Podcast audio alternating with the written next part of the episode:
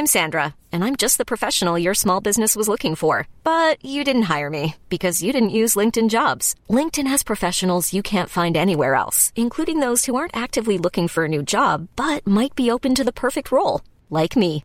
In a given month, over 70% of LinkedIn users don't visit other leading job sites. So if you're not looking on LinkedIn, you'll miss out on great candidates like Sandra. Start hiring professionals like a professional. Post your free job on linkedin.com/achieve today.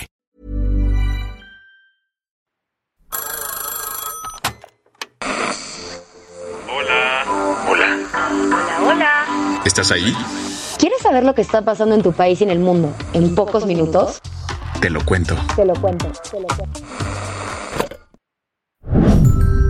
Hoy es miércoles 2 de noviembre de 2022 y estas son las principales noticias del día. Te lo cuento. Jair Bolsonaro al fin rompió su silencio y, aunque no aceptó del todo su derrota, sí se comprometió a una transición pacífica. Desde que se conoció que Lula da Silva había ganado las elecciones presidenciales de Brasil el domingo, todo el mundo estaba atento a lo que diría el actual mandatario Jair Bolsonaro. Sin embargo, el presidente se quedó calladito durante dos días hasta ayer, cuando finalmente convocó a una conferencia de prensa para romper el silencio. ¿Qué dijo? Aunque nunca aceptó formalmente su derrota ni se refirió al triunfo electoral de Lula, sí se comprometió a llevar una transición pacífica de poder. Así lo dijo Bolsonaro. Sempre joguei dentro das quatro linhas da Constituição. Siempre he jugado dentro de las cuatro líneas de la Constitución. Nunca hablé de controlar o censurar los medios ni las redes sociales. Como presidente de la República y ciudadano, seguiré cumpliendo con todos los mandamientos de nuestra Constitución. Con esa frase, el político de extrema derecha apagó los miedos de que fuera a desconocer los resultados y se comprometió a respetar la Constitución, que marca cómo debe de entregarse la estafeta del presidente brasileiro. Y parece que ese proceso ya empezó, porque incluso antes de que Bolsonaro hablara, el equipo de Lula ya estaba trabajando con los funcionarios del actual gobierno para armar la transición.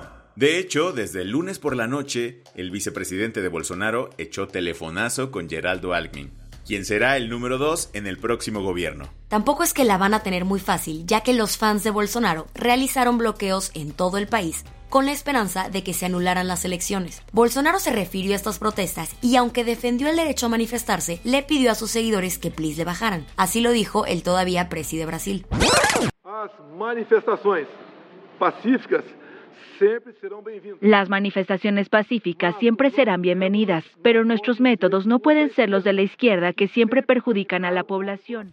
Pese a que los gobiernos entrantes y salientes ya están en el mismo carril para hacer el relevo, la población en Brasil está súper polarizada, por lo que Lula no la tendrá nada fácil para gobernar. Y si a eso le sumas que tendrá oposición en el Congreso, pues ni qué decir.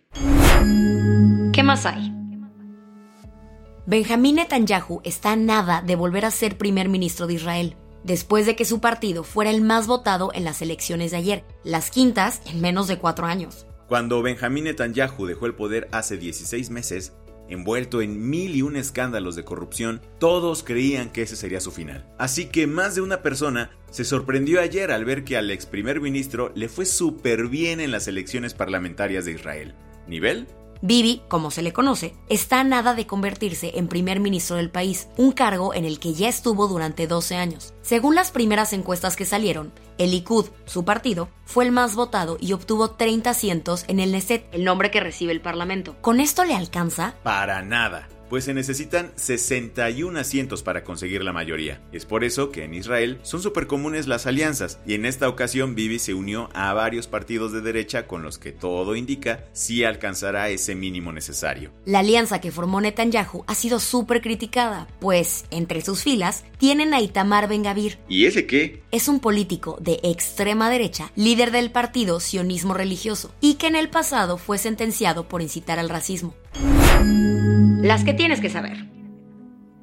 Tras el descubrimiento de varias inconsistencias del informe presidencial sobre el caso de Ayotzinapa, los familiares de los 43 normalistas le exigieron al gobierno de López Obrador la verdad sobre la desaparición de los jóvenes. Los padres de los estudiantes dijeron que, justo como lo hizo la administración de Enrique Peña Nieto, este gobierno también los está engañando. Y a ocho años del crimen, es normal que algunos familiares hayan confesado que están perdiendo la esperanza, pues para ellos todos los gobiernos son iguales. En Irán iniciaron los juicios públicos contra unas mil personas acusadas de participar en las protestas tras la muerte de Masa Amini bajo custodia policial. El gobierno ha dicho que todas estas personas están acusadas de asaltar y martirizar a los guardias de seguridad. Todo está sucediendo en la capital, Teherán, donde la gente podrá escuchar los juicios en los próximos días, según confirmó la agencia de noticias estatal. Otro festejo de Halloween acaba en tragedia. El rapero Takeoff, uno de los tres miembros de la banda Migos, fue asesinado en una fiesta privada de Halloween en Houston. El músico de 28 años asistió al antro con su tío y co-miembro de la banda, Quavos, quien salió herido. Las autoridades confirmaron que alrededor de las dos y media de la mañana inició la balacera y Takeoff perdió la vida tras recibir tres disparos. Elon Musk hizo pública la tarifa de la suscripción a Twitter Blue, el nombre que va a recibir la función para verificar cuentas con la palomita azul. ¿Y en cuánto quedará? Nivel plataforma de streaming, porque ahora te cobrarán 8 dólares mensuales para ser parte del club. Esto incluirá una prioridad en búsqueda, menciones e incluso publicar audios y videos de mayor longitud. Obvio ya tuvo su primera respuesta controversial, pues el escritor Stephen King tuiteó que más bien deberían pagarle a él por escribir en la plataforma. La del vaso medio lleno.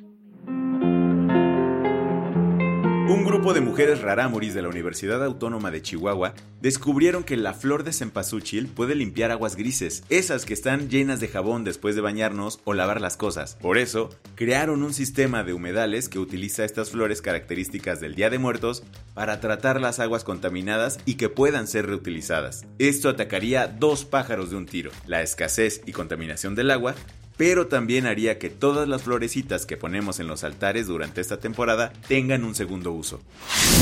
Con esto cerramos las noticias más importantes del día. Yo soy Baltasar Tercero. Y yo soy Isabel Suárez. Gracias por acompañarnos hoy en Te lo cuento. Nos escuchamos mañana con tu nuevo shot de noticias. Chao.